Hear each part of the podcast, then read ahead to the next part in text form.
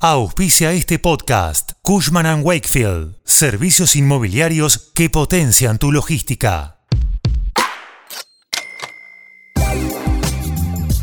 Ante la espera de la determinación de la Reserva Federal por una nueva suba de la tasa de interés, el socio gerente de la firma de capital de riesgo Social Leverage indicó los tres CDRs tecnológicos que deberían comprarse tras haber sido golpeados en los últimos meses. Enseguida te cuento todos los detalles. Soy Fernando Bolán y esto es Economía al Día, el podcast de El Cronista, el medio líder en economía, finanzas y negocios de la Argentina. Seguinos en nuestro canal de Spotify y escuchanos todas las mañanas. Los mercados de acciones y CDRs se comportaron de manera ambivalente en las últimas semanas tras los datos económicos en Estados Unidos que hicieron que los operadores aumentaran las apuestas de subida de tasas de interés de la Reserva Federal. Un indicador del panorama es que en los últimos meses las acciones estadounidenses borraron aproximadamente la mitad del repunte registrado desde sus mínimos de junio pasado, después de que una serie de funcionarios de la Fed indicaran que el organismo mantendrá su política monetaria estricta. Para algunos operadores, las ventas están exagerando, ya que los mercados generalmente no se mueven en línea recta y pueden estar más sobrevendidos. Sin embargo, lo seguro es que los acontecimientos que caracterizaron al 2022 tuvieron como principales víctimas a las acciones tecnológicas, que por su mayor condicionamiento ante una recesión mostraron fuertes bajas en distintos segmentos. ¿Qué tan bajo pueden llegar las acciones de crecimiento? ¡Uf! ¡Qué buena pregunta, men!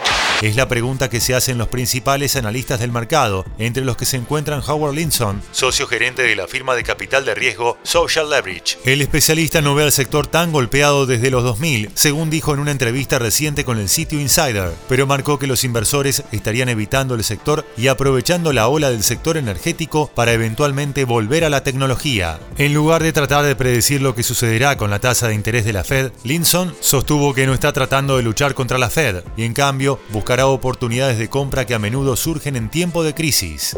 El inversionista promedio debería ser conservador hasta que haya un cambio de postura o hasta que los precios se vuelvan tan ridículos que incluso sin bajar las tasas y las tasas solo están de lado, la gente se siente cómoda con las acciones, aconsejó. Los tres CDRs que hay que comprar sí o sí, según Linson. Hay tres compañías de tecnología multimillonarias golpeadas que Linson dijo que todavía ama y quiere comprar acciones en el camino de regreso. Cada uno ha perdido más de la mitad de su valor este año. Tienes que ser dueño de estas empresas cuando son odiadas, dijo Linson. Esta recopilación de compañías fue hecha en base a un informe publicado el 6 de septiembre por Linson, que posee sus comentarios. Todos estos papeles pueden ser adquiridos en pesos mediante su CDR en una cuenta comitente en pesos. Primero, Netflix Inc. Capitalización de mercado 97.400 millones de dólares. Rentabilidad hasta la fecha menos de 63,6%. El informe explica que Netflix podrá aplicar mucho de la Web 3 en el futuro. Tomaron algunas buenas decisiones estratégicas, pero hay mucha ventaja allí si lo hacen, debido a su presencia internacional.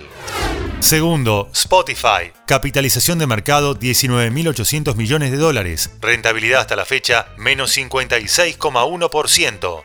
Linson sostiene que otra marca golpeada, pero con más de 200 millones de usuarios.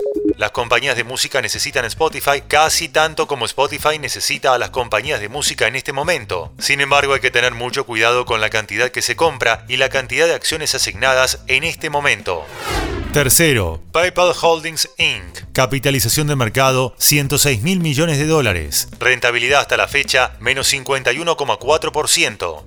Soy propietario de PayPal, dice Linson, y cree que tienen el mejor negocio y profundidad en tecnología financiera de los líderes de la web 2.0. Ante la pregunta de si podría bajar un 90%, el inversionista responde afirmativamente y explica que ese es el problema cuando compras acciones que están rotas, pero que, desafortunadamente, esa es la forma en que los mercados funcionan. CDRs, ¿qué son y cómo conseguirlos? Los CDRs son un instrumento que permite operar acciones que cotizan en el exterior. Estas pueden ser de empresas que no son argentinas, como lo son Tesla, Apple o Amazon, o que lo son y han decidido operar en el exterior, como Mercado Libre o Globant. Pueden ser adquiridos al abrir una cuenta comitente en una sociedad de bolsa regulada por la Comisión Nacional de Valores. Esto fue Economía al Día, el podcast de El Cronista.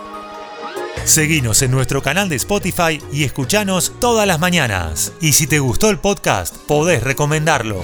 Escucha Historias de Garage, nuestro nuevo podcast, donde todos los martes y jueves te contamos cómo empezaron las marcas que hoy lideran el mercado.